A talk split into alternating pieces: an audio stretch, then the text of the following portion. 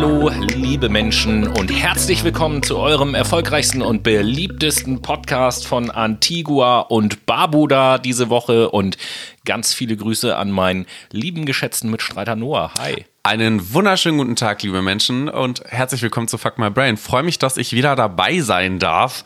In alter Frische hier natürlich in unserem Aufnahmezimmer bei Tobi in der Hütte. Tobi, So ist wie es. ist es? Gut is it, soweit, gut is it. Als allererstes möchte ich äh, mal ein schnelles Dankeschön rausschicken, dann haben wir das nämlich auch abgehakt, unsere Props. mach das mal. Und zwar an all die Leute, die sich schon bei uns gemeldet haben und Interesse an unserer Call-In-Show haben. Das sind ein paar und wir freuen uns auf dieses, ähm, ja, ich sag mal, ähm, Experiment nächste Woche. Yay, ein besonderes Ereignis. äh, Und ich bin auch mega gespannt, wie das wird. Vor allen Dingen, weil ich mich um die Technik kümmere. Juhu. Genau. Aber das ist ja erst nächste Woche. Das ist Zukunftsmusik. Wir sind jetzt im Hier und Jetzt. True. Äh, und diese Woche am Sendungstitel Habt ihr das entnommen? Geht's in irgendeiner Art und Weise um Social Media und um Überwachungskapitalismus, was das überhaupt ist. Und ihr werdet Begriffe auch noch kennenlernen, wie kognitive Arbeit zum Beispiel. Und wir werden uns auch damit beschäftigen, was das Ganze mit Glücksspiel zu tun hat. Wird auf jeden Fall interessant und eine sehr wissensreiche Sendung. Ich freue mich auch extrem auf den Content ähm, und bin gespannt, zu welchem Fazit wir am Ende der Sendung auch Oh kommen. ja, das könnte interessant werden. Das wird Aber wieder Es ist auch lustig. gut, dass wir das offensichtlich selber noch gar nicht wissen. Ja, genau so denke ich mir das auch. Äh, immer schön alles offen lassen, ne? Man kennt das ja. Ganz genau. Ja, vielleicht mal so ein kleines bisschen zur Hinführung zu dem Thema. Warum haben wir uns denn überhaupt für so ein Thema interessiert, wo wir doch eigentlich eher so ein bisschen psychologisch unterwegs sind, aber ihr werdet schon sehen, das hat durchaus miteinander zu tun. Seh. Denn ähm, ja, es ist ein Internetthema und Internet ist ja heutzutage Neuland. mittlerweile, ja genau. okay, für die Politik ist das Internet Neuland und wir merken, glaube ich, auch gerade in der Corona-Zeit, dass auch in vielen anderen Sachen, zumindest in Deutschland, irgendwie Internet Neuland ist. Ich, Ja. hab, ich weiß gar nicht, wer das gesagt hat, aber ich äh, stimmt einfach. So der, der häufigste Satz 2020 in Deutschland war, glaube ich, der Satz, könnt ihr mich hören? Oh ja, ja, immer in den Teamsbesprechungen. Siehste? Wow. Siehste? Ja, das ist tatsächlich so der Standardsatz. Also damals kenne ich das noch aus der Gastronomie, irgendwie, wenn man mit einem äh, Glas zum Tisch gegangen ist. So, hier die Cola und heute ist es. Könnt ihr mich hören? Ja, genau. Funktioniert meine Technik? Äh, ich weiß, ich höre mich selber gerade nicht. Ich sehe euch auch nicht. Äh, ich glaube, mein Internet, ich gehe aus dem Call raus. Äh, ich muss mich noch mal einloggen, ich bin gleich wieder da. Ja, genau. Und vor allen Dingen dann, wenn die gesagt haben, wir können dich nicht hören. Es ist wichtig, das noch zu sagen. Das war mal Naja, schwierig. auf, auf, auf jeden Fall, ähm, Internet ist heutzutage eine Grundbedingung ja mittlerweile für etwas, was man soziale Teilhabe nennt. Und das ähm, Verzwickte ist, dass es auch gleichzeitig eine Grundbedingung der Wirtschaft ist. Und Wieso ist das denn so? ja, und genau darum soll es ja auch so ein bisschen in der Sendung gehen, das aufzuzeigen, warum das eigentlich so ist. Ne? Und wir wollen im ersten Teil mal so ein bisschen ja, aufzeigen, wie hat sich das eigentlich so im Laufe der letzten Jahre entwickelt. Ne? Genau, wir gucken uns einen Zahlenstrahl beziehungsweise Zeitstrahl an von damals bis heute und möchten so ein bisschen beleuchten, wie sich zum einen soziale Netzwerke entwickelt haben und entstanden sind generell und vor allen Dingen wollen wir uns auch anschauen, wie die Wirtschaft da so ein bisschen mit drin spielt, weil wir wissen ja alle, die ganzen Medienkonzerne, die verdienen Geld mit uns. Oh, echt? Das, war mir Wirklich? jetzt, das äh, ist mir jetzt ganz neu. Tatsächlich ist es so und die verdienen auch äh, nicht wenig Geld mit uns. Und ich habe gedacht, dass die ganzen Unternehmen das so ja zu unserem Vergnügen und damit es uns besser äh, geht, uns das alles so zur Verfügung steht. Genauso äh, ist das nämlich nicht. Also Hm. auch ein Freizeitpark möchte Geld an dir verdienen, indem du Eintritt zahlst. Da habe ich noch nie drüber nachgedacht. Das ist aber eine, ist, ist eine geile Analogie Ja, tatsächlich. äh, in der Tat. Auf jeden Fall. Aber ich glaube, das geht tatsächlich vielen so, dass die darüber noch nie nachgedacht haben. Nee, eben nicht. Also man hat immer nur dieses Vergnügen vor Augen und interessiert sich sehr ja für den Dopaminausstoß am Ende des Tages. Glückshormone, ihr kennt das ja aus, aus unseren Sendungen. Ähm, und sehen gar nicht so diese Absichten dahinter, die man damit tatsächlich ja, befriedigen möchte. Das heißt, wir haben es hier zu tun mit einer Verknüpfung von ja, Sozialem, von uns Menschen, was wir so in der Freizeit tun, und gleichzeitig Kapitalismus. Genau, so. technischen Komponenten. Und um das mal so ein bisschen herzuleiten, ähm, und ihr habt ja am Anfang auch schon den Begriff Überwachungskapitalismus gehört. Äh, Prost. Einmal pro Sendung, ne? Ja, muss sein. Das ist das obligatorische Rübsen von dir, Tobi. Ähm, Überwachungskapitalismus war das Stichwort. Um das zu verstehen, wie sich das, was das ist und wie sich das dahin entwickelt hat, müssen wir, glaube ich, erstmal so einen ganz kurzen Abriss machen über den, ich nenne es jetzt mal Oldschool-Kapitalismus, was das überhaupt ist. Jo, und wie, hört sich und wie interessant sich das so an. entwickelt hat. Was ist das? Jo, also ganz einfach gesagt ist, Kapitalismus beschreibt ja folgendes Prinzip, nämlich, dass Kapital benutzt wird, um Maschinen und Rohstoffe zu kaufen und Arbeiter einzustellen und zu entlohnen. Und mhm. diese Arbeiter fertigen dann Produkte, die zugunsten des Kapitalgebers mit Gewinn verkauft werden. Ja. Das ist so relativ einfach ausgedrückt ähm, das Prinzip des Kapitalismus. Der betriebswirtschaftliche Charakter in dem Ganzen. So.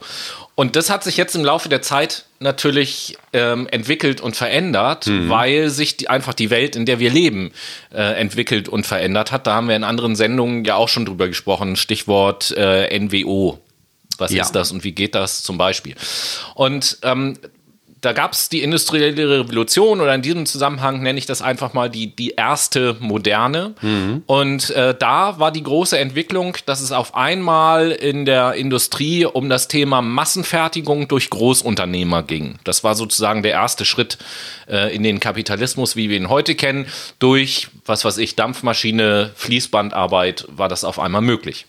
Dann gab es etwas später die sogenannte zweite Moderne. Da ging es darum, dass Produkte auf einmal individualisiert wurden. Das ist auch die Zeit, ja. Auf den Nutzer zugeschnitten, ja, genau. um das mal konkreter ja, auszudrücken. Ja, und, und auch die Nutzer die Menschen auf einmal in verschiedene Zielgruppen ja. eingeteilt wurden und sowas. Das ist also auch die Zeit, wo Begriffe wie Marketing und individualisierte Werbung entstanden sind mhm. und groß geworden sind. Ähm, da gibt es einen Soziologen, Ulrich Beck heißt der, ähm, der hat dazu gesagt, äh, an dieser Stelle wird das Individuum zum ersten Mal in der Geschichte zur Grundeinheit sozialer Reproduktion. Oh.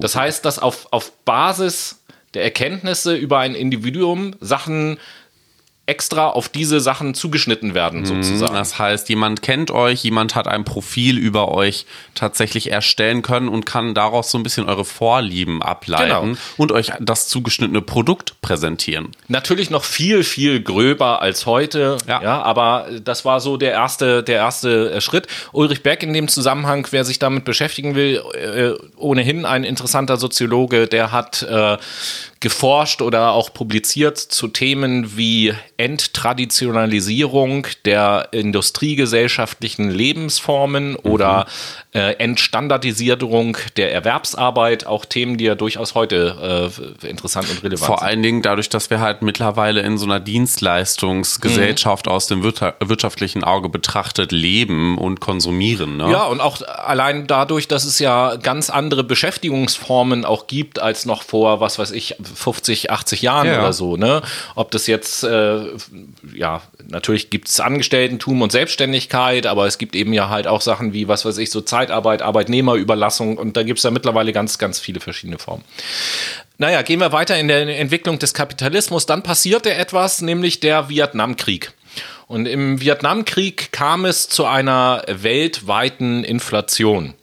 Und äh, ja, relativ gleichzeitig ist etwas Neues aufgetaucht, nämlich die sogenannte neoliberale Ökonomie. Mhm. Vertreten vor allen Dingen durch die Ökonomen Hayek und Friedmann, wer sich dafür interessiert.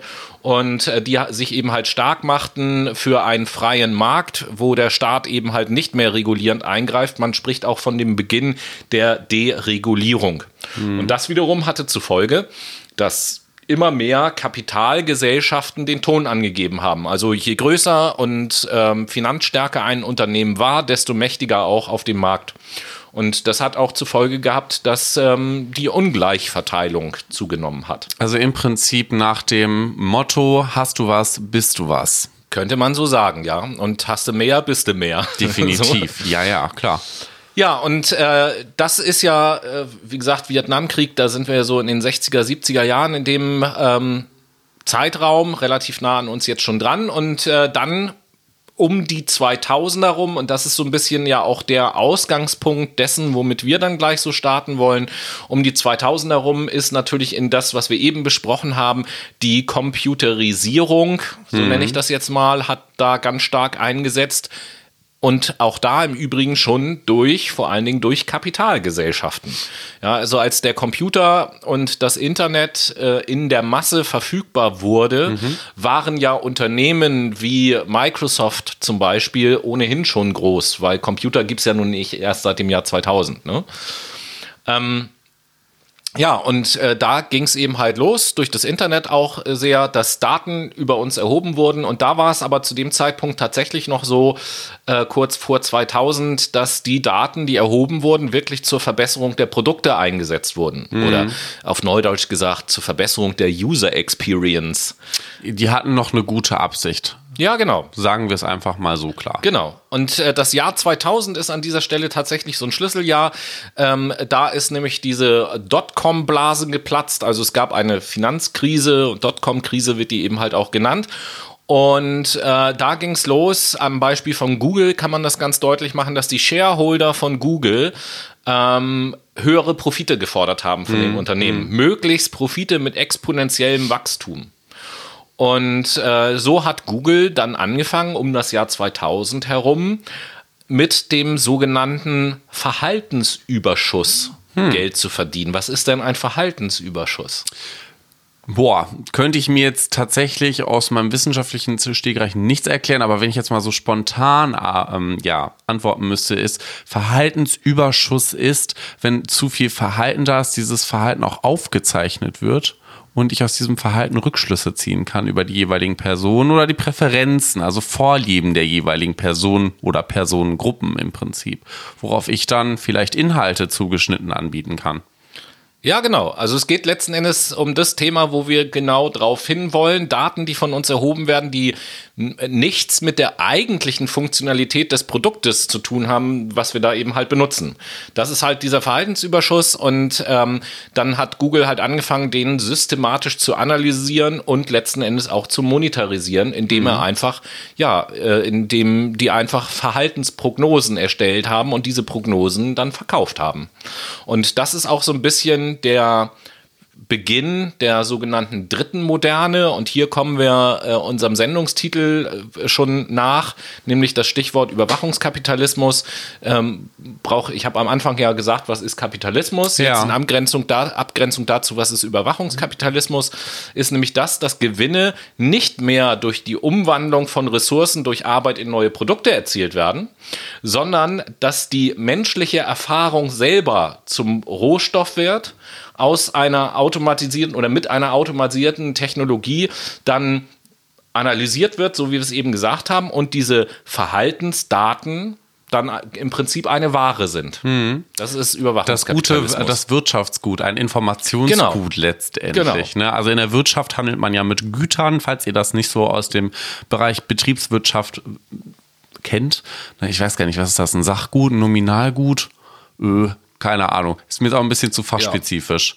Ja. Ich ne? bin kein Betriebswirtschaftler, glücklicherweise. ich hatte das mal am Anfang des Studiums, aber das war so totlangweilig, da kann ich mich ja gar nicht mit identifizieren. Naja, wie dem auch ich, sei. Ich habe das, hab das mal im Nebenfach gehabt und hatte, ähm, hatte dann Unternehmensführung, hatte ich im Nebenfach ja. aus dem Bereich äh, BWL, war das, glaube ich. Aha. Und äh, ich bin ausgestiegen an dem Zeitpunkt allen Ernstes, das war wirklich kein Klischee, als ähm, es um das Thema Personal ging klar, Unternehmensführung, Personal gehört auch dazu, ja. gehört nicht nur in die Psychologie und dann immer nicht von Menschen oder Personal die Rede war, sondern von Humankapital. Ja. Und das war der Punkt, wo ich vom Kopf her ausgestiegen bin und gesagt habe, das ist einfach, das kann ich, so eine Einstellung kann ich ethisch einfach nicht mitgehen. Nee, Aber kann ich auch ganz gut nachempfinden. Können wir ja auch noch mal eine Extrasendung drüber mhm. machen. Bevor Kapital aber erwirtschaftet werden konnte, muss ja erstmal ein Ursprung da gewesen sein. Das bedeutet, Firmen wurden gegründet und wir wollen uns jetzt mal ein bisschen näher angucken, wie sich das tatsächlich auf dem Zeitstrahl verändert hat. Also wer kam zuerst und wer kam zuletzt unter den Global Playern, die wir heutzutage kennen und mit die wir auch auf unserem Smartphone, unseren Tablets oder unseren Laptops nutzen. Und ähm, Heutzutage muss man auch noch mal grundsätzlich sagen, die sozialen Netzwerke sind ja Global Player. Die sind ja überall global verfügbar, vielleicht jetzt nicht zwingend in China. Im Raum China haben sie noch mal so eigene ja, ähm, Technologien. Hm, Kleiner Spoiler, kleiner Spoiler, ja. Äh, haben sie eigene Technologien entworfen, aber wie gesagt, da nehmen wir später noch mal Bezug drauf. Und diese Global Player haben einen massiven Einfluss auf unser Denken, Handeln und Fühlen. Ne? Und das war damals tatsächlich nicht so. Heutzutage ist das so. Deswegen diese Entwicklung, sich das noch mal anzuschauen, wer kam zuerst, wer kam zuletzt, ist interessant.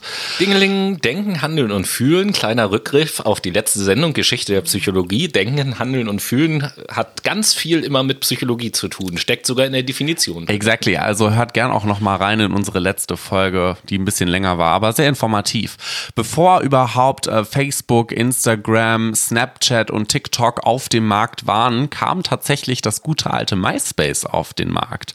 Wer noch MySpace Ach, kennt, fuck, MySpace, da kannst du ja. dich auch noch dran erinnern. Ne? MySpace war ja tatsächlich so die hyped ähm, Plattform, was so, so um soziale Vernetzung herum ja ähm, up to date war. Das war so um die Jahrtausendwende rum. Okay. Und äh, Friendstar, auch Friendstar kenne ich tatsächlich nicht. Hast du schon mal was Nee. von Friendstar gehört? Nee, ne? Also ich kann, MySpace kenne ich vom Namen, Mhm. bin ich aber selber nie gewesen. Und dann, dann gab es auch noch so eine, wie, wie, wie hieß denn die, da ging es irgendwie darum, alte Schulfreunde zu finden und so weiter und so fort. Ich weiß gar nicht mehr, wie die Boah, Seite ey, hieß. keine Ahnung. Aber naja, I'm egal. out. Das war überhaupt gar nicht meine Zeit. Da war ich noch im äh, Kleinkindalter und habe in die Windeln geschissen, um das mal so zu sagen. 2004, da können wir aber mal hinspringen. 2004 ist nämlich das Geburtsjahr von Facebook. Da ähm, war Mhm. Facebook noch so eine Art Gästebuch, wo man sich eintragen konnte, beziehungsweise sich einloggen, registrieren konnte und sich mit 2004 anderen? Leuten vernetzen konnte. Okay, krass. Ne? 2004 ist auch schon 16, Wei- weißt, du 17 aus dem Jahre Kopf, her. weißt du aus dem Kopf, seit wann du bei Facebook bist? Seit wann ich bei Facebook bin? Ich glaube seit 2011, 2012 so um den Dreh rum. oh, dann war ich sogar ein bisschen früher, aber längst auch nicht 2004. Ich glaube, ich bin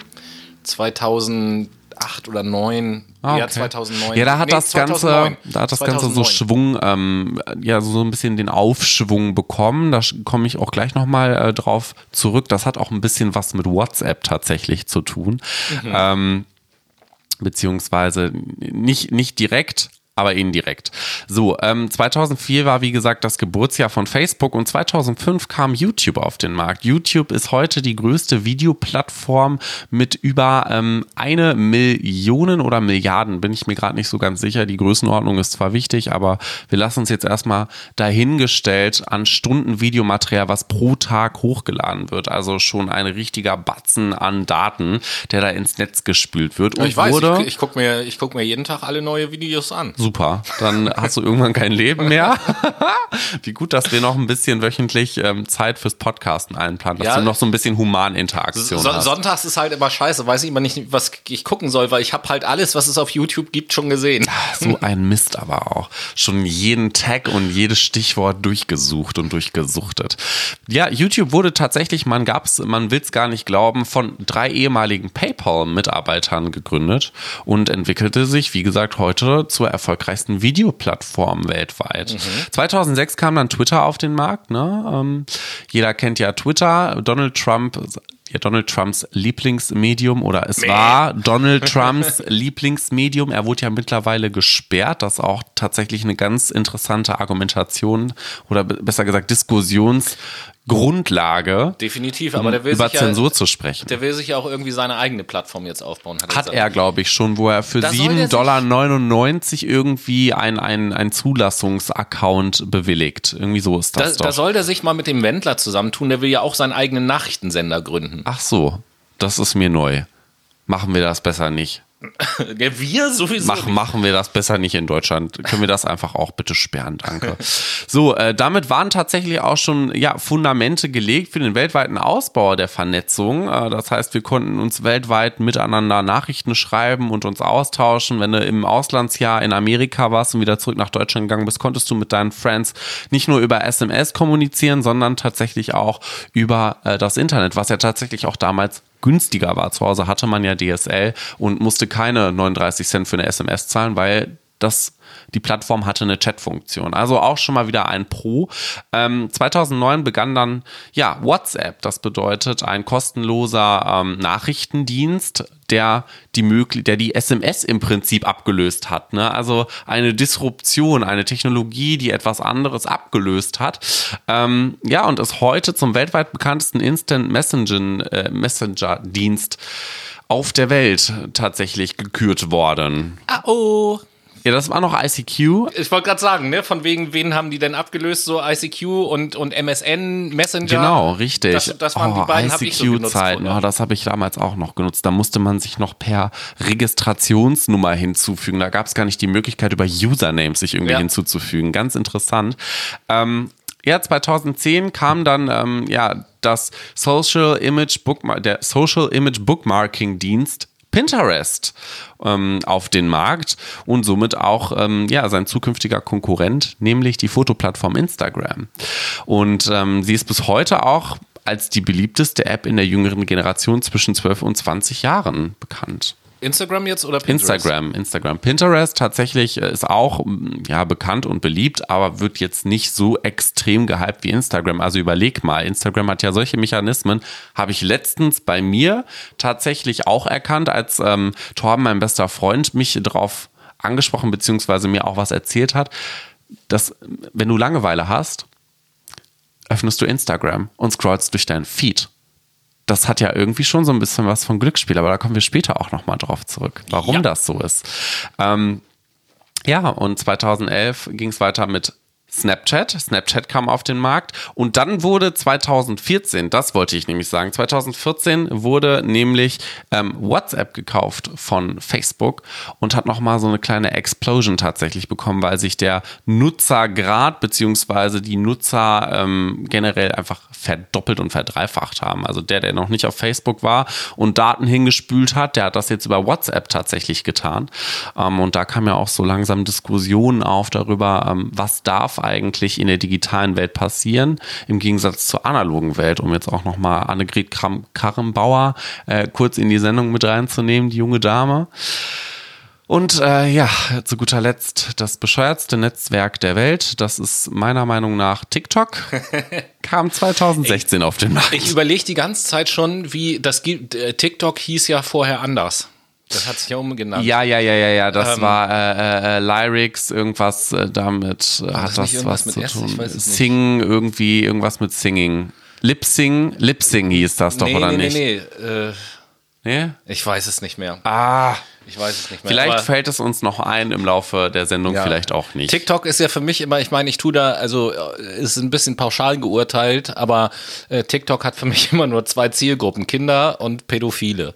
Aber das ist so, Oder Heinis, die einfach Bock auf ja, Aufmerksamkeit und tatsächlich äh, Follower haben, weil über TikTok kannst du relativ schnell Follower Ja, ja, also f- für mich ist er irgendwie so ein bisschen in meiner Wahrnehmung, ich habe jetzt die Zahlen natürlich immer nicht im Kopf, aber äh, für mich ist äh, TikTok so ein bisschen so- sozusagen als, als Instagram sein, sein Peak, was den Hype anging, erreicht hatte und es dann wieder so ein bisschen abgeflacht ist, da kam dann sozusagen TikTok und hat, hat hype-mäßig Instagram abgelöst. So. Ja. Das ist so meine Wahrnehmung einfach gewesen. Ja, wobei tatsächlich sich Instagram so einen Kultstatus erarbeitet hat, Ja, wie klar. ich finde, weil damit halt super viel, was das Influencer-Life angeht, läuft und ähm, Ja, man kann- Monetarisierung. ne? Man kann ja eigentlich, man kann ja eigentlich sagen, dass so dieses, dieses äh, ganz krasse Influencer Live, wie du das eben auch genannt hast, eigentlich ja mit Instagram angefangen hat. Das gibt's ja, auf TikTok ja. jetzt auch. Und dann geht's Klar. bei jeder, jeder Influencer hat mittlerweile einen TikTok-Account. Natürlich, ganz So, klar. Aber damit hat das halt irgendwie so ein bisschen angefangen. Was, was ich in dem ganzen Zusammenhang äh, interessant finde, es, es gibt ja eben halt noch viel mehr Plattformen. Ich klammer jetzt mal so ein bisschen die Messenger-Dienste aus. Da gibt es ja auch jetzt noch ganz viele. Also ist ja nicht nur WhatsApp und, und, und Snapchat, sondern gibt es ja auch noch Telegram und Signal und, und Threema und was weiß ich nicht was alles. Je nachdem, auf wie viel Sicherheit man dann auch irgendwie so Wert legt. Sondern ich meine jetzt schon die Plattformen wie Instagram oder TikTok oder auch Facebook und so weiter. Diese Plattformen meine ich jetzt. Ähm, das ist ja auch ganz interessant, was so dass dieses ähm, ein Teil des Geschäftsmodells ist, weil es ist ja tatsächlich nur die Plattform. Und Ja. diese Plattform selber bietet ja von sich aus erstmal noch überhaupt gar keinen Inhalt. Das heißt, wir reden hier über sogenannten äh, User-Generated Content. Das heißt, da ist ein Unternehmen, was eine Plattform zur Verfügung stellt. Die Benutzer oder die Nutzer dieser Plattform liefern die Inhalte Ja. Und ähm, das wiederum, weil die Nutzer die Inhalte liefern, stärkt das psychologisch gesehen ja auch die Bindung an diese Plattform. Also wenn ich Inhalte irgendwohin liefere, möchte ich ja auch sehen, was mit diesen Inhalten passiert. Und möchte ich auch sehen, wie Leute auf diese Inhalte reagieren. So, und das ist ja tatsächlich etwas, was schon älter ist als Instagram jetzt selber. Wenn ich mal äh, drüber nachdenke, zum Beispiel die Bild-Zeitung. Die arbeitet schon lange nach dem Prinzip. Es gibt schon seit Jahren den Bild-Leserreporter. Und wenn man das jetzt mal runterbricht und ganz einfach ausdrückt, ist es ja nichts anderes, als dass da eine Plattform irgendwelche Leute die Arbeit erledigen lässt, den Content zu liefern, ohne dass da was bezahlt wird und damit wird Geld verdient. Damit wird sogar jede Menge Ja. Geld verdient. Und wenn wir das jetzt tatsächlich mal auf ähm, ja, Facebook, Instagram und Co. Ähm, übertragen, können wir einfach mal ganz kurz reingucken. Also Facebook beispielsweise macht mit dem User-Generated Content über 70 Milliarden US-Dollar. 70 70 Alter. Milliarden. Also zieh dir das mal rein. pro Jahr oder was? Ja, pro Jahr, also Umsatz steigend, ne? Ist ja jetzt nicht am Stagnieren. Also die machen ja immer weiter Geld damit. 70, 70 Milliarden Schon ist schon mal eine Hausnummer. Ich weiß, ich, ich weiß jetzt gar nicht, wie groß äh, der äh, Jahresetat von unserem Bundeshaushalt ist, Ja. aber äh, größer wird der vermutlich auf jeden Fall nicht sein, oder? Ich warte mal, das will ich mal nebenbei nach. Ja, google das auf jeden Fall mal nebenbei. Und nebenbei kann ich ja schon mal rüberschwenken äh, zu der Trendstudie. Was ist denn das beliebteste Netzwerk? Ich habe mal so die Top 7 aufgezählt ähm, der beliebtesten Netzwerke anhand der User-Anzahl. Und da beginnen wir natürlich mit Facebook mit 2,7 Milliarden Usern. Dann folgt YouTube mit 2 Milliarden Usern. Auf Platz 3 ist WhatsApp mit 2 Milliarden Usern. Instagram hat mehr als eine Milliarde. Telegram hat nur eine halbe Milliarde. Snapchat 250 Millionen User und dann kommt TikTok. Man mag es gar nicht glauben, aber es sind tatsächlich nur 40 Millionen User. Ich habe eher gedacht, dass es mehr wären. Aber gut, man kann sich auch mal irren. Ne? Man hat da ja tatsächlich auch nicht so den Überblick, ähm, was ja die, diese User-Anzahl angeht. Ne? Das kann man tatsächlich nur direkt herausfinden, wenn man es recherchiert. Und ich glaube, Tobi hat gefunden, wie viel Jahresetat unsere Bundesregierung bis, hat. Bisschen verschätzt. Naja, Jahresetat ist schwierig, aber die Einnahmen Ja. des Bundeshaushalts beliefen sich im Zeitraum Januar bis November 2020 Okay. auf 264 Milliarden Euro. Hm. So. Das heißt, wenn wir es mal ganz grob rechnen, viermal Facebook, Ja. das ist, finde ich, dahingehend echt krass, dass es also ein Unternehmen gibt, was einen Umsatz hat, was ein Viertel unseres gesamten Bundeshaushaltes von einem Jahr halt ist. So, das, ist schon heftig richtig viel. heftig. Das ist schon richtig heftig. Jetzt überleg mal, ähm, diese ganzen Menschen, die bei Facebook arbeiten, ich habe heute gelesen, das sind ungefähr 56.000. Ähm, das mal vier, sagen wir einfach mal 60.000, sind 240.000 Mitarbeiter, die so viel im Prinzip erwirtschaften könnten, wie, wie viel, ja, wir 83 Millionen Menschen in Deutschland einfach an Haushaltsgeldern locker machen können, beziehungsweise anteilig locker machen können. Das ist schon enorm, muss ich ehrlich gestehen. Also man sieht hier auch wieder, wie viel Macht tatsächlich die ganzen Netzwerke haben, dadurch, dass wir denen so viel Präsenz und Aufmerksamkeit schenken, indem wir einfach nur angemeldet sind.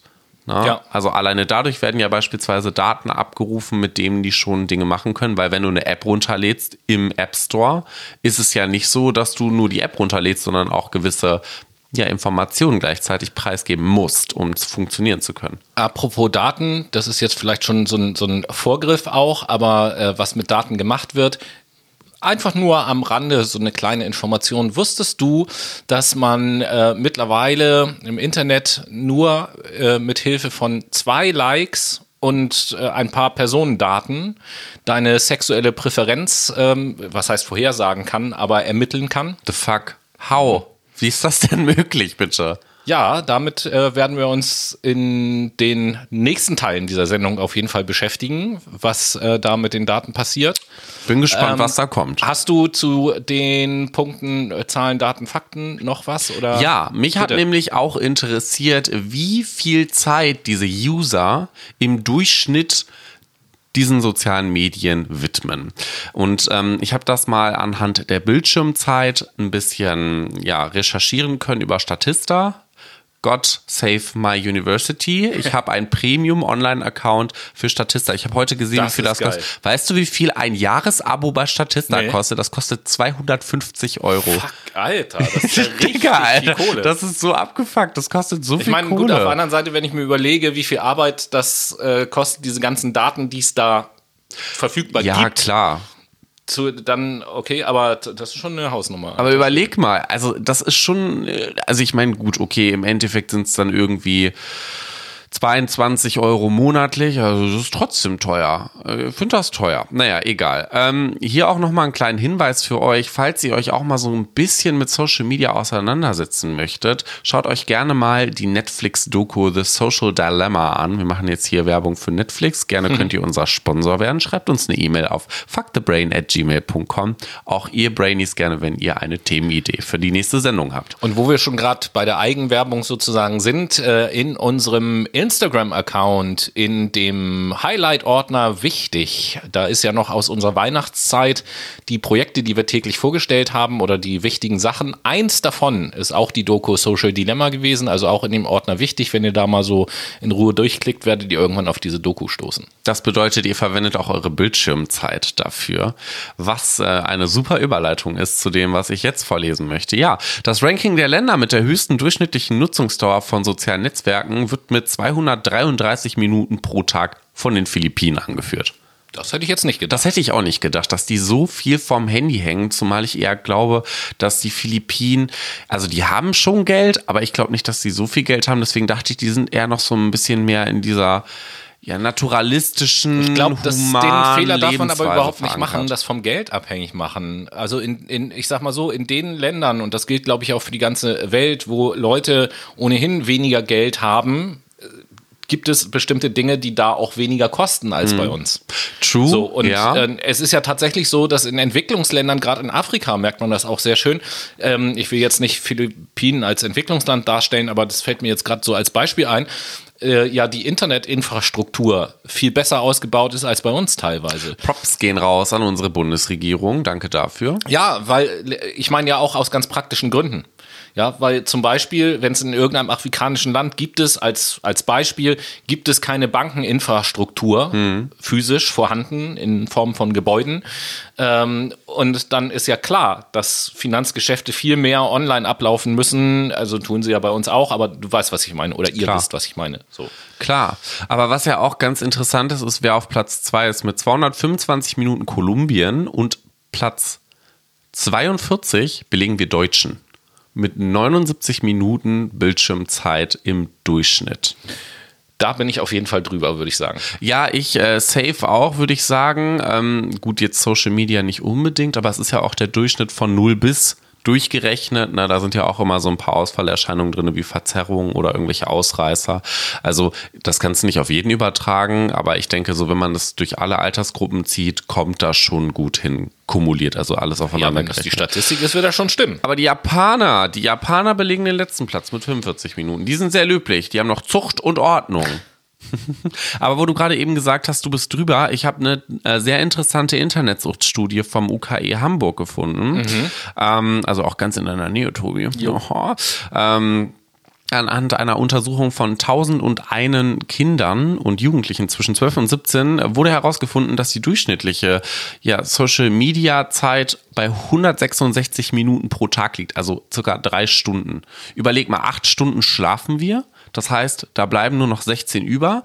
Minus 3, das heißt, wir haben ja gute 12, nee, was, nein, 13, 13 Stunden, die wir nicht mit Social Media verbringen. Also wir widmen denen schon einen großen, ja, einen, einen großen Teil unseres Tages.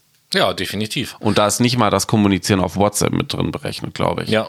Also scheint um nochmal den Bogen zu schlagen, auch zu der gesamtdurchschnittlichen Zeit. Das scheint also innerhalb der Alterskohorten auch ganz große Unterschiede zu geben. Ist, ja, ist ja auch äh, logisch.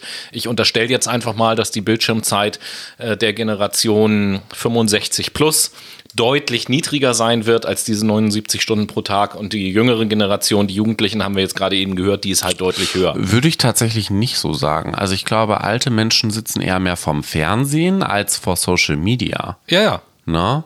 Aber sie sitzen ja trotzdem vor Beeinflussungsmedien. Ja, aber mit diesem Stichwort Bildschirmzeit ist ja meistens die Zeit im Internet Genau, gemeint. Das, ja. Darauf wollte ich hinaus. Ja, ja, da gebe ich dir vollkommen recht. Und äh, damit ihr jetzt gleich auch noch ein bisschen Bildschirmzeit habt nebenbei, äh, während ihr unseren Podcast hört. Oh, Tobi hat noch eine Anmerkung. Oh, Ja, Eine, eine Sache fällt mir noch so in dem Zusammenhang auf, weil wir die ganze Zeit also viel ja über Social Media reden. Ähm, und ich vorhin ja auch schon gesagt habe, äh, User-Generated Content. Ja. User, beziehungsweise auf Deutsch würde man sagen Nutzer. Wir haben ja immer so den Eindruck, äh, im Moment, wir sind Kunden von irgendeinem Unternehmen. Ja, aber es gibt eigentlich nur zwei Bereiche, wo die Kunden nicht als Kunden bezeichnet werden, sondern als Nutzer. Und das möchte ich euch einfach mal äh, als Gedanken in die kleine musikalische Pause mitgeben, sozusagen.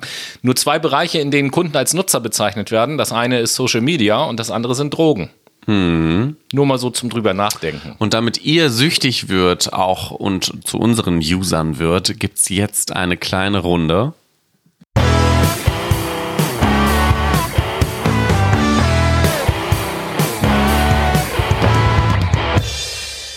Jo, wir sind wieder zurück und sind am Start mit der Late Machado Playlist, unsere Spotify Playlist auf Mucke, Mucke, Mucke. unsere Spotify Playlist auf Spotify, so das erklärt es glaube ich ganz gut.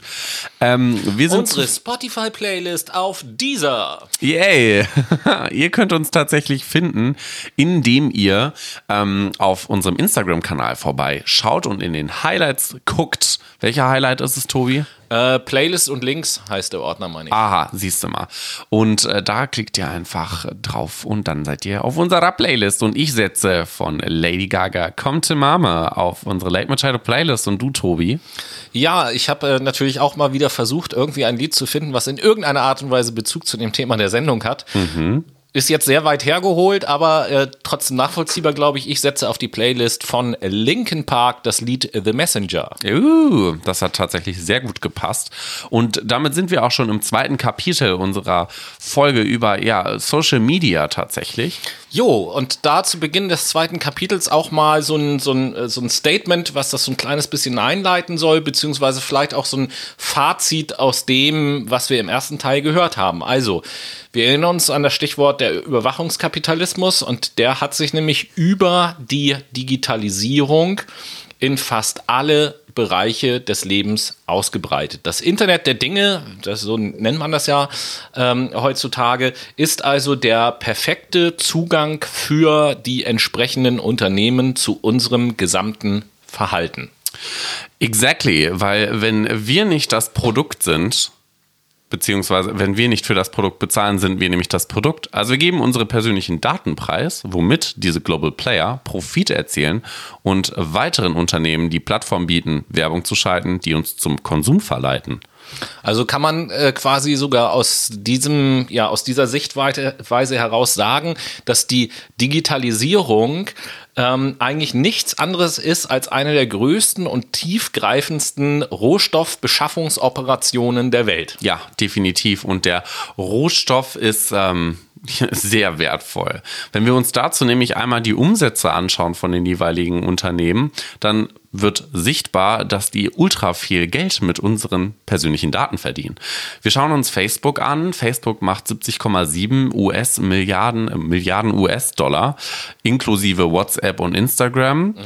Dann YouTube 15,15 Milliarden, TikTok 17 Milliarden, Telegram 1,7 Milliarden, aber halt durch Investoren tatsächlich und Snapchat 1,716 Milliarden US-Dollar, alles im Jahre 2019 erwirtschaftet. Ich sag mal so ganz vorsichtig, ist auf jeden Fall ein bisschen mehr, als wir mit unserem Podcast so pro Jahr verdienen. Ne? Ja, definitiv, würde ich auch mal so sagen. Ne? Und die Frage ist ja, ähm, wie generieren die denn überhaupt diesen Content?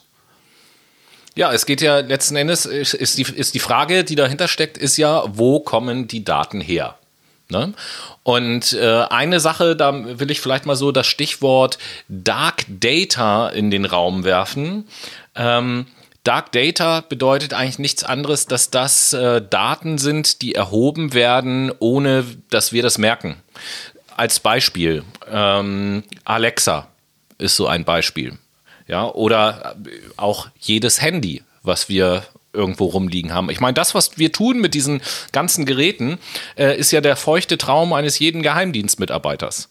Ja, hm. wir, ja, ist ja so. Wir, sind, ja, wir, wir so. sind so bescheuert, dass wir in Läden gehen und Geld dafür bezahlen, um uns eine Wanze in die Wohnung zu äh, legen. Wenn, wenn, man das mal so freiwillig. Ja, ne? wir machen das freiwillig und nicht nur in die Wohnung, das geht ja auch weiter im Auto oder überall dort, wo ich ähm, Geräte habe, die ich mittels Sprachsteuerung nutzen kann, beispielsweise. Mhm. Ja, und jetzt kann man natürlich äh, gerne sagen, ja, aber wenn ich das nicht benutze, dann ist das ja ausgeschaltet.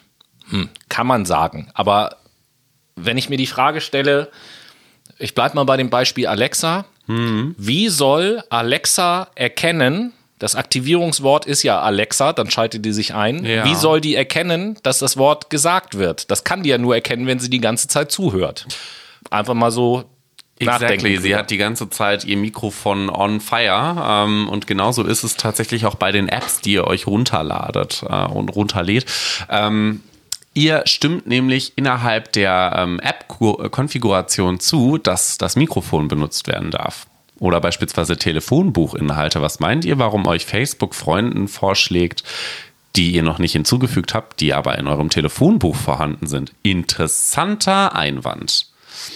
Naja, und die Frage ist ja, wie funktioniert das denn? Also wie funktionieren Algorithmen auf Social Media und halten uns an den Bildschirmen? Dazu habe ich mir mal einen kleinen Auszug ähm, von der Internetseite der Medienanstalt in Baden-Württemberg ja, äh, kopiert und eingefügt. Da bin ich ja mal gespannt, was die so schreibt. Die schreiben, Social Media Plattformen möchten, dass du sie gerne und möglichst lange nutzt. Das schaffen sie, indem sie versuchen, wie dein Lieblingskuchen zu sein. Die Plattformen analysieren genau, was dir gefällt. Welche Beiträge likest du? Wie lange schaust du dir Fotos an? Und was kommentierst du gerne? Sie gehen dann davon aus, das gefällt dir, das sind deine Lieblingszutaten im Social Media Kuchen. Dann sorgen die Algorithmen dafür, dass dir ähnliche Beiträge in Zukunft öfter und als erstes angezeigt werden. Beiträge, die nicht zu deinen Lieblingszutaten gehören, werden dir dafür gar nicht mehr angezeigt. So stellen die Algorithmen der großen Social-Media-Netzwerke sicher, dass es dir bei ihnen gefällt und du lange dabei bleibst. Schließlich haben sie nur deine Lieblingszutaten in deinen Kuchen gepackt. Das Problem dabei, mal etwas völlig anderes entdecken, ist fast unmöglich. Vielleicht würden dir neben den Posts von Fashion-Bloggern auch mal Posts zu aktuellen Nachrichten gefallen. Dazu musst du diese aber erstmal kennenlernen und das lassen die Algorithmen nicht zu.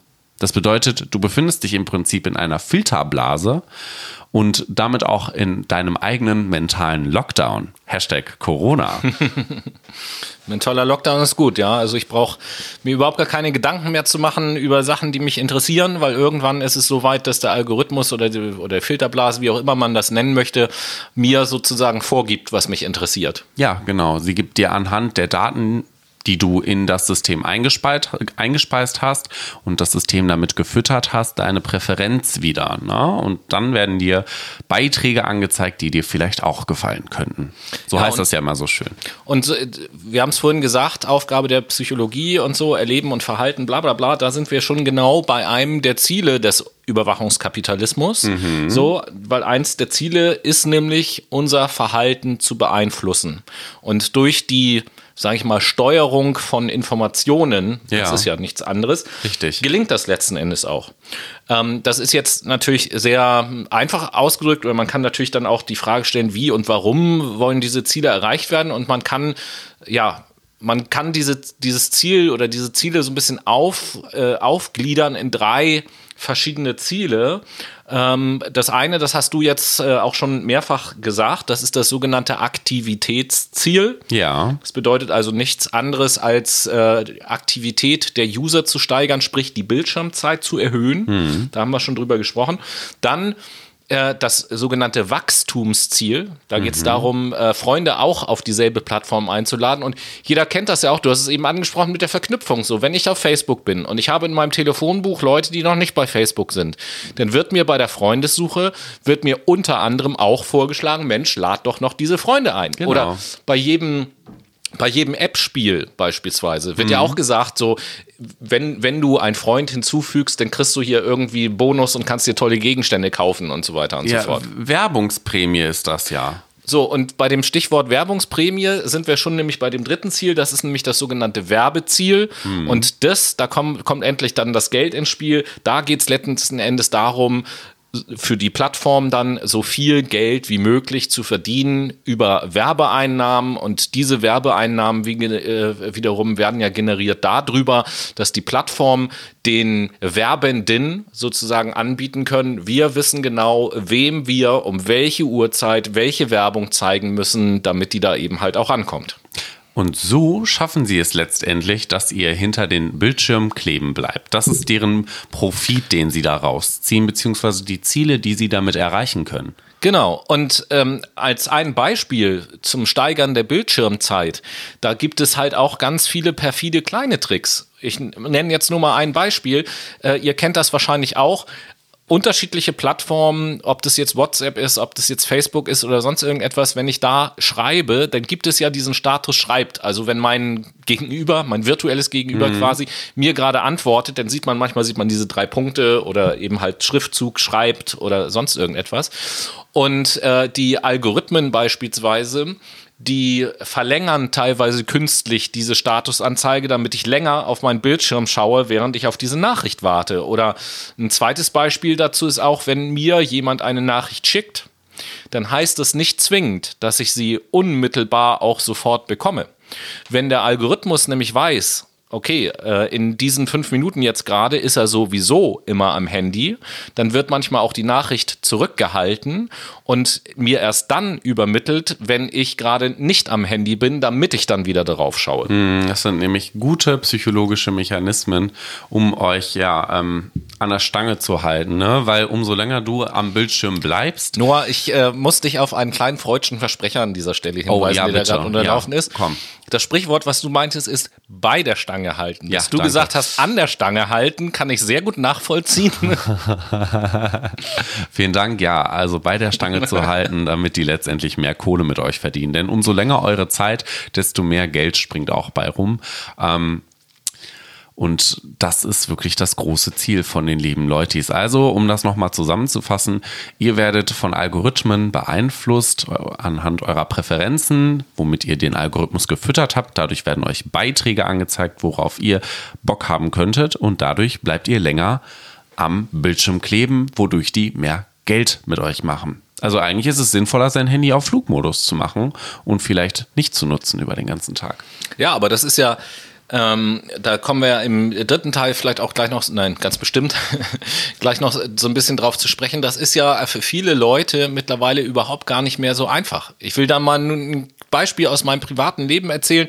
Ich habe einen Bekannten und ähm, der ein oder andere da draußen weiß es ja, meine, meine Mutter hat ja in Schweden ein Ferienhaus. Du warst ja selber Genau, richtig. auch schon. Ich äh, war auch öfter schon da. dort. Wunderschönes Haus. Und ähm, wunderschönes Haus, wunderschöne Gegend, außer fürs Internet, weil da Ja. ist der Empfang mitten in der Wildnis ist halt relativ schlecht. Also man hat Glück, wenn man irgendwo ganz oben steht oder auf der Straße seinen Arm nach oben, dass man dann mal so einen Balken hat, aber schwierig auf jeden Fall. So, äh, lange Rede, gar keinen Sinn. Ich hatte einen Bekannten und da haben wir uns auch mal unterhalten und haben gesagt, ja Mensch, lass doch da mal zusammen hinfahren, irgendwie verlängertes Wochenende, eine Woche oder so, ganz chillig, alles gut. Ja, gute Idee, hier und da, hatten auch schon einen Termin uns ausgesucht und so ein paar Wochen vorher hatte der dann auch so ein paar Fragen. Was soll ich mitnehmen? Wie ist das Wetter da? Was man eben halt so fragt, wenn man irgendwo hinfährt, wo man noch nie war. Und unter anderem, habt ihr da eigentlich auch Internet in dem Haus? Und als ich ihm dann Nope. sagte, nee, haben wir nicht, da guckte der mich an, ernstes an und sagt, wie, echt nicht? Ich sag, nein. Sagte, ja, dann, äh, dann kann ich nicht mitkommen. Und ich so, äh, wie? Was war seine Begründung? Ja, seine, seine Begründung war ja, wenn ich kein Internet habe, dann bin ich ja weg. Wo ich dachte, ja, das heißt ja auch wegfahren, also in Das Urlaub. ist Vielleicht das ist ja auch Ziel gut, gerade mal weg zu sein so. Und da hat er aber gesagt so, nee, das weg sein so richtig, das kann ich nicht, da komme ich nicht mit. Und das war für mich so ein äh, Dings, wo ich dachte so, Alter, wie krass bitte. Also, und allein schon, wenn man es jetzt mal so psychologisch betrachtet, allein schon die Formulierung, wenn kein Internet da ist, bin ich ja weg. Was das für die Selbstwahrnehmung, we- weißt du, was ich meine? So, Ja, klar, also das so, ist eine richtige Suchtstruktur, die sich ja, da nicht, zeigt. nicht, nur, nicht nur diese Suchtstruktur, sondern jetzt wird so ein kleines bisschen philosophisch an der Stelle. Nicht nur diese Suchtstruktur, sondern äh, dass, dass man sich selbst, das eigene Selbst als physische Manifestation quasi rein begrifflich in eine Situation setzt, dass man quasi, wenn ich es jetzt mal so runterbreche, steckt da ja drin, dass ich ohne das Internet nicht existiere. Richtig. So, das hat er mit, mit Sicherheit so nicht gemeint. Ich bin existenzlos ohne Handyempfang. The fuck, Alter. Was ist mit dir? So, und ich, ich glaube, also, das, ich bin mir sicher, dass er das so nicht gemeint hat.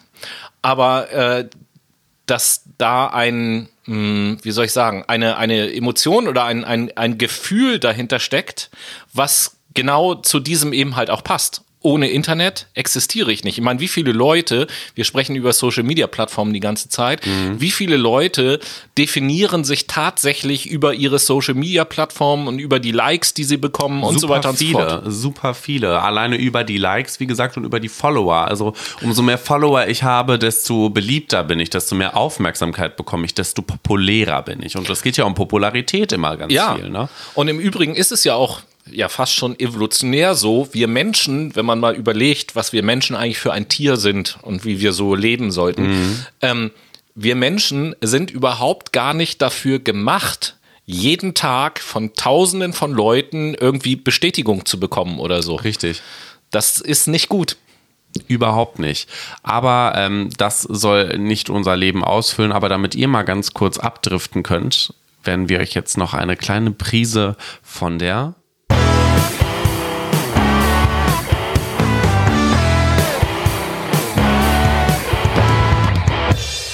So, wir sind wieder am Start mit der Late Machado Playlist und Teil 2. Teil 2. Und ich frage Tobi an dieser Stelle, äh, was setzt du auf der Late Machado Playlist? Ja, äh, da ich ja, wie gesagt, wie vorhin schon gesagt, immer versuche, inhaltlich und so weiter und so fort, setze ich diese Woche auf die Playlist von Machine Gun Kelly das Lied Hollywood Whore, weil wir alle Huren sind. Huren und Hurensöhne und Töchter Okay. in diesem verfickten Scheiß. Nein, Okay, wow. Ja, ich sitze von äh, System of a Dawn Aerials äh, nochmal bitte, auf was setzt du auf die Playlist? Playlist. Aerials. Von, System of a Down. Von System of a Down. Du, Noah, Ja. setzt von System of a Down was auf die Playlist. Safe. Warum nicht? Klar. Ja, ich war, also, äh, ich mag einige der Lieder, die du schon auf die Playlist gesetzt Aha. hast, nicht alle. Umgekehrt ist es ja genauso, aber System of a Down ist normalerweise meine Aufgabe, auf die Playlist zu setzen. Ich bin das erste Mal richtig begeistert. Vielen Dank. Ja, ich äh, habe das Lied in letzter Zeit wieder ordentlich gepumpt und es war nice. Na. war richtig sick. Richtig wir, cool. Wir springen äh, in den dritten Teil und äh, dazu hat Tobi noch ein paar einleitende Worte. Ja, was heißt einleitende Worte? Zum, zum äh, Reinspringen sozusagen. Ganz kurz zusammengefasst, was wir im letzten Teil dann vielleicht auch äh, so ein bisschen angedeutet oder besprochen haben. Also, wir sind gerade an dem Punkt, dass im Prinzip alles, was wir online tun, überwacht wird. Was wir da tun, wie lange wir das tun, wann wir das tun, Likes, Verläufe und so weiter und so fort.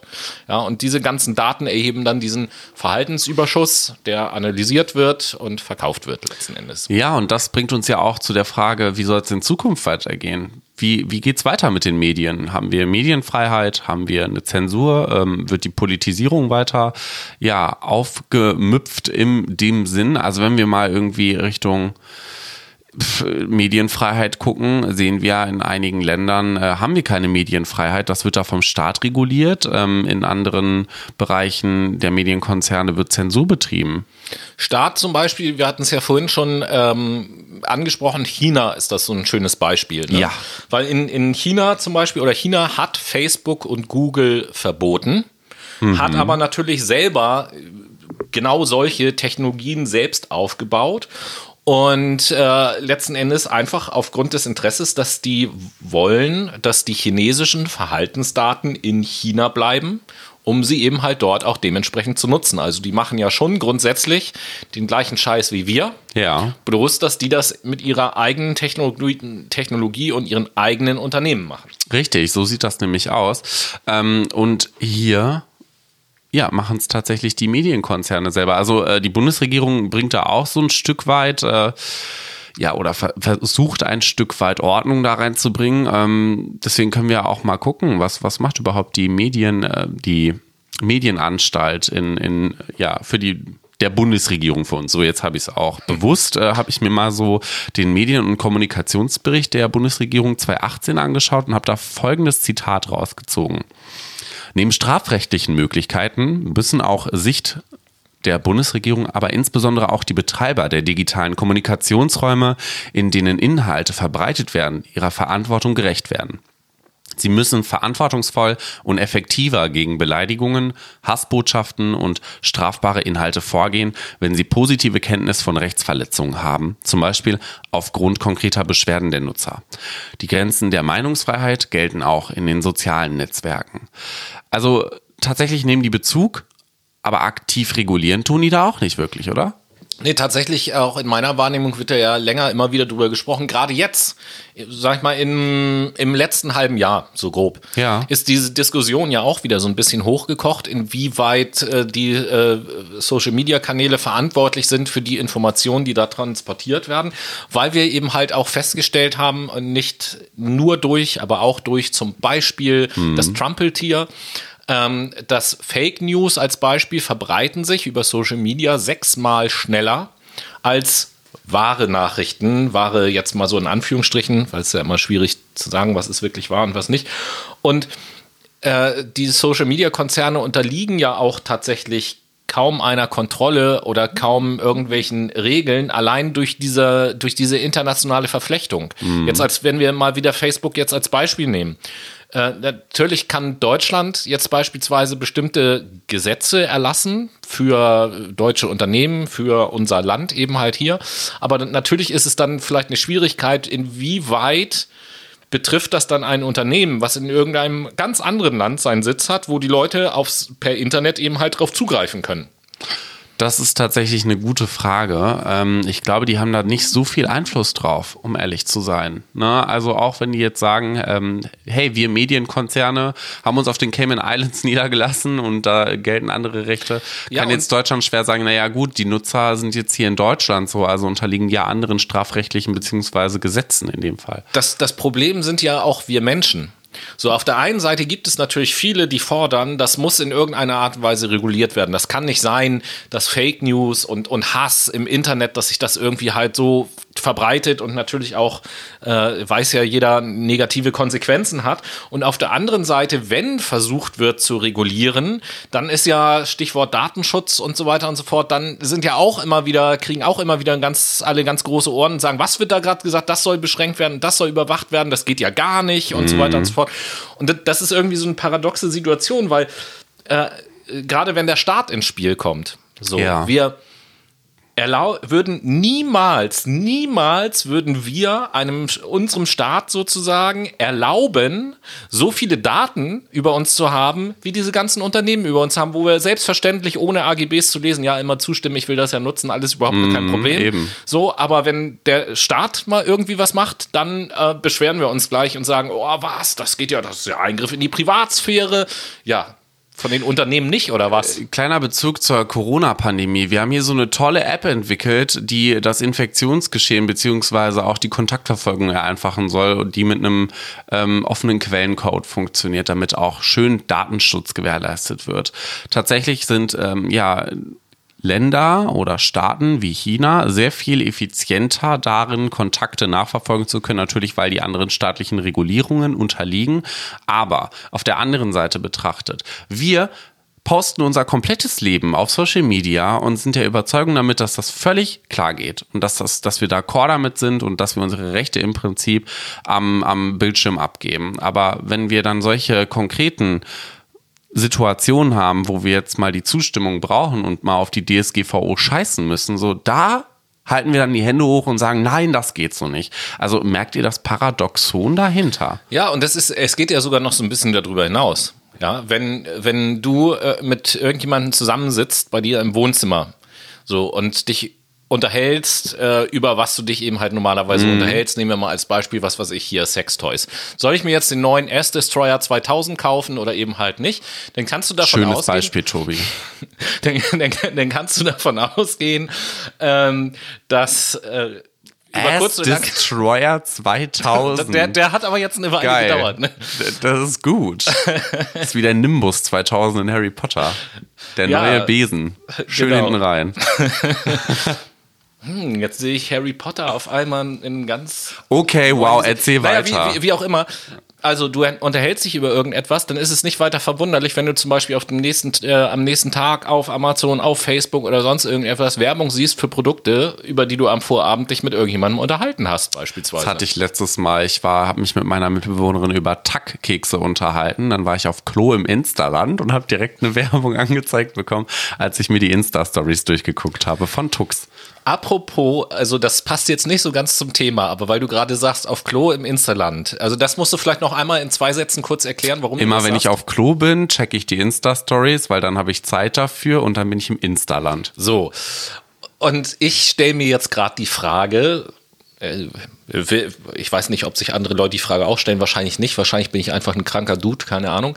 Ich stelle ich stell mir jetzt gerade die Frage, wie viel Follower auf Instagram könnte man kreieren mit einem Insta-Profil, wo man täglich einfach seinen Stuhlgang postet?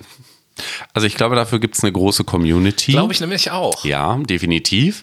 Äh, Es gibt auch ganz perverse Leute, die gerne Exkremente geschickt bekommen möchten. Genauso wie vollgewichste Action an euch Unterwäsche. Brainies da draußen. Wer Lust hat, dieses Experiment mal live herauszufinden, gründet mal einen Instagram-Account und postet täglich euren Stuhlgang und mal gucken, wie sich die Follower entwickeln. Und haltet uns Okay, darüber auf dem wow, das Niveau dieses Podcasts heute nimmt rapide ab. Geil.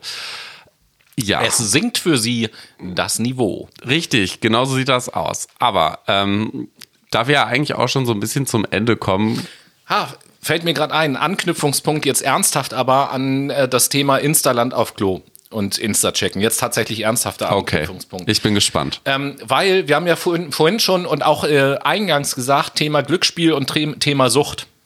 Fällt mir an der Stelle gerade ein. Ihr kennt das ja auch und das ist, ich, ist ja nicht nur bei Instagram so. Wenn ich bei Instagram bin oder sonst irgendwo und ich gucke da drauf und ich will gucken, gibt es irgendwie was Neues, hat sich was verändert, dann swipe ich meistens nach unten und dann refresht sich halt die Seite. So, das gibt es in ganz vielen Apps, diese Funktion. Ob das, ob das, ja, ist ja so, ob das jetzt nach unten, nach oben, nach links, nach rechts, ist ja erstmal vollkommen egal. Aber allein diese Bewegung, dieses nach unten swipen, und das, was auch dopaminmäßig, wie du das vorhin gesagt hast, und suchtentwicklungsmäßig da bei uns passiert, ist ja tatsächlich mit dem Glücksspielautomaten. Ich nehme jetzt mal ganz klassisch den einarmigen Banditen, wer ihn kennt. Ja, da mache ich auch diese Bewegung. Da ziehe ich von oben nach unten, dann drehen sich die Rollen, bingen, und dann sehe ich, habe ich was gewonnen oder nicht. Und das ist genau dasselbe äh, Prinzip wie auf diesen Plattformen halt auch. Ja, ich wisch da nach unten, warte einen Augenblick und bing, habe ich was gewonnen. Gibt's da was Neues oder nicht? True. So, und nach, nach zehn Versuchen gewinne ich vielleicht einmal. So, das ist genau das gleiche äh, Prinzip, Funktionsprinzip äh, wie bei einer Spielsucht auch. Das heißt, hier sehen wir auch wieder einen kognitiven Mechanismus, äh, den wir in unsere ja, Kategorie mit aufnehmen können. Cognitive Bias. Ganz interessant. Ähm, aber das äh, eignet sich auch gut, um eine Schlussfolgerung zu ziehen für diese Sendung. Nämlich, wie soll es jetzt wirklich in Zukunft weitergehen? Und vor allen Dingen, wie können wir damit umgehen, dass zum einen ja ähm, Instagram, Facebook und Co., also alle sozialen Netzwerke für Vergnügen sorgen, aber auf der anderen auch eine Sucht darstellen können und eigentlich mit Vorsicht zu genießen sind. Ich bin der Meinung, dass wir ein Bewusstsein schaffen müssen, und zwar selbst ein Bewusstsein schaffen müssen, wenn die Regierung es schon nicht für uns tut im großen Stil und wir uns auch überlegen müssen, wie wir in Zukunft auf Social Media miteinander umgehen wollen und schauen wollen, wie wir Menschlichkeit dort vertreten beziehungsweise auch vollziehen. Denn ich habe den Eindruck, wir entfremden uns immer mehr dadurch, dass wir Social Media nutzen. Ja, es ist ja nicht nur die Entfremdung als solches, sondern da haben wir uns ja auch äh, außerhalb dieser Sendung immer mal schon öfter ähm, drüber unterhalten, dass ja auch mh, zwischenmenschliche Beziehungen im Allgemeinen und im Speziellen auch partnerschaftliche Beziehungen, sagen wir mal die Partnerwahl, äh, mittlerweile von, von viel mehr Oberflächlichkeiten bestimmt ist, als das vielleicht früher noch der Fall gewesen ist. Und in der Konsequenz, das ist zumindest meine Wahrnehmung, aber ich glaube deine ja auch, wir waren uns da immer sehr einig, ähm, im Durchschnitt natürlich, es den Menschen auch heute immer schwerer fällt, dauerhaft so eine Beziehung aufrechtzuerhalten. Also die durchschnittliche Beziehungsdauer gefühlt zumindest wird immer kürzer und immer kürzer, weil sie eben halt nur noch auf irgendwie so Oberflächlichkeiten fußt und weil uns in dieser, in Instaland, ich, ne, ich nenne das hm. einfach mal so, weiter im Instaland eben halt vorgegaukelt wird. Es muss alles irgendwie Hochglanz sein, immer das schickeste Essen, immer die geilsten Klamotten, immer der fitteste Körper und immer dies, das und so weiter und so fort. Ja, dahin müssen wir nämlich auch nochmal schauen, dass wir humanisieren, dass wir uns wiedererkennen und uns dort auch reproduzieren und nicht irgendwelche trendigen Inhalte, die momentan mega up-to-date sind, weil das ist auch der Todesbullshit, um es mal auf den Punkt zu bringen. Und du hast ja eben auch die Frage gestellt, was kann man also tun, um dieser ganzen, ich nenne es mal dieser Dynamik entgegenzuwirken. Genau. Und äh, meiner Meinung nach äh, eine Sache, die man auf jeden Fall tun kann, ich nenne es jetzt oder ich packe es jetzt mal unter den Oberbegriff Aufklärung. Mhm. Ja, ich muss mich damit auseinandersetzen und das fängt äh, auf ganz vielen verschiedenen Ebenen. Das ist ein Thema meiner Meinung nach, was auch in die Schulen gehört. Zum ja, Beispiel. Medienkompetenz, klar, auf jeden. Fall. Genau, Medienkompetenz, aber auch im privaten Bereich dass, dass man bestimmte Dinge thematisiert, dass man Leute aufmerksam macht. Nur ein Beispiel. Ich nehme jetzt wieder das Beispiel Alexa. Ja, rein theoretisch, das ist jetzt wirklich nur ein sehr theoretischer Gedanke, müsste es so sein, wenn irgendjemand bei sich in der Wohnung Alexa hat und er lädt Besuch äh, zu sich nach Hause ein, bevor die Leute die Wohnung betreten, muss er laut Datenschutz eigentlich die Leute darüber informieren, Achtung, ich verwende hier in meiner Wohnung Alexa, weil das ja bedeutet, da wird die ganze Zeit mitgehört und ja. wenn das jemand nicht will, ne, dann äh, muss der eben halt vorher darüber informiert werden, dass es so ist und kann sich dann selber entscheiden, möchte ich das oder möchte ich das nicht. In der Praxis ist es so, dass es so gut wie niemand tut, aber äh, da zum Beispiel mal, wenn man jemand zu jemandem nach Hause geht, der da alles Mögliche hat, da einfach mal die Frage zu stellen, sag mal, ähm, wieso hast du mich vorher eigentlich nicht darüber aufgeklärt, als du mich eingeladen hast, dass du hier überall Wanzen äh, in deiner Wohnung hast? Hier werden personenbezogene Daten erhoben. Ich möchte darüber informiert werden. Vielen Dank. So. Und damit sind wir auch schon am Ende unserer Sendung angekommen. Ja, genau. Also ich möchte auch noch so ein kurzes, ein kleines Fazit kurz, Gerne. kurz ziehen. Go. Ich finde das deswegen äh, wichtig, sich damit auseinanderzusetzen, weil, und das Erleben haben wir teilweise in Amerika äh, gesehen, wir sehen das teilweise halt auch in Deutschland. Soziale Medien sind tatsächlich in der Lage, über diese ganzen Mechanismen, die wir gerade beschrieben haben, Länder zu destabilisieren und damit auch Demokratien zu gefährden. Wenn, Stichwort Kapitol, Trump, Post. Ja, zum Beispiel. Ich, ich, ich habe dort eine, eine gespaltene Gesellschaft, das gilt jetzt nicht für alle Personen, aber wir haben ja bestimmte Gruppen da eben halt gesehen, die aufgrund der Sachen, die wir auch beschrieben haben, aufgrund dieser Filterbubbles und so weiter und so fort, in zwei völlig unterschiedlichen Realitäten leben. Ja, und die Leute beider Lager, auch wenn wir immer äh, mal ablästern in manchen Sendungen über das eine oder das andere, andere, die Leute sind ja nicht blöd. So. Und die berufen sich auf die Informationen, die für sie verfügbar sind. Du hast ja vorhin gerade selber gesagt, bestimmte Informationen werden bestimmten Leuten überhaupt gar nicht mehr zur Verfügung gestellt. Und wenn dann das Internet meine einzige Informationsquelle ist, die ich eben halt regelmäßig nutze, so dann äh, bekomme ich bestimmte Sachen nicht mit. Das verändert mein Weltbild und meine Überzeugung. Stichwort, das Ziel ist, das Verhalten zu verändern. Ja. ja. Und dann geschehen solche Leute. Und ganz wichtig ist auch Schuld, nicht, dass ihr uns da jetzt falsch versteht, Schuld ist nicht die Technik. Die Technik kann auch ganz viele gute Sachen. Ich meine, Social Media äh, bringt uns auch ganz viele tolle Sachen. Ich kann ganz leicht Kontakt halten mit Freunden von mir, die aus irgendeinem Grund ins Ausland gegangen sind, beispielsweise. Kann da Videotelefonie machen. Gerade jetzt in Corona-Zeiten kann ich meine Kontakte, das sind ja auch gute Sachen, die da eben halt passieren. Also Schuld ist nicht die Technik, sondern das Geschäftsmodell, was dahinter steckt. Mhm. Das ist das, was problematisch ist. Richtig. Ja, und das sehen wir in vielen Bereichen, um da einfach mal so ein Bild zu geben. Das Geschäftsmodell ist ja im Prinzip äh, so, mal ab jetzt von Social Media, aber in dieser Welt leben wir ja, dass ein toter Baum oder ein toter Wal ist mehr wert als ein lebender Baum oder ein lebender Wal. So, das ist, das ist der Fehler im System sozusagen. Gebe ich dir vollkommen recht. Deswegen auch jeden nochmal, ja, eine Medienkompetenz für dieses Geschäftsmodell schaffen. Ne? Ja, und ganz zum Abschluss wollen wir euch auf jeden Fall noch einen Literaturtipp mit auf den Weg Yay. geben. Wenn euch das Thema Überwachungskapitalismus interessiert, dann äh, kann ich euch oder können wir euch einen ganz dicken, fetten Wälzer empfehlen. Werden wir im Laufe der nächsten Tage auch äh, auf Instagram noch posten. Nämlich von der amerikanischen Wirtschaftswissenschaftlerin Shoshana Zuboff. Das Lied, äh, das Lied sage ich schon. ich bin wieder in der Playlist, ey. Läuft. Nein, das, das Buch Das Zeitalter des Überwachungskapitalismus. Und wenn ihr euch fragt, ach so, Nee, pardon. gleich, gleich, gleich ganz gerne. Ich spreche jetzt einfach direkt schon meinen ersten Satz und dann kannst du die Sendung beschließen, oder? Nee, das wollte ich gar nicht. Ich wollte so. auch einen Buchtipp geben. Ja, dann bitte. Ganz spontan. Soziale Demenz von der Manfred Spitzer.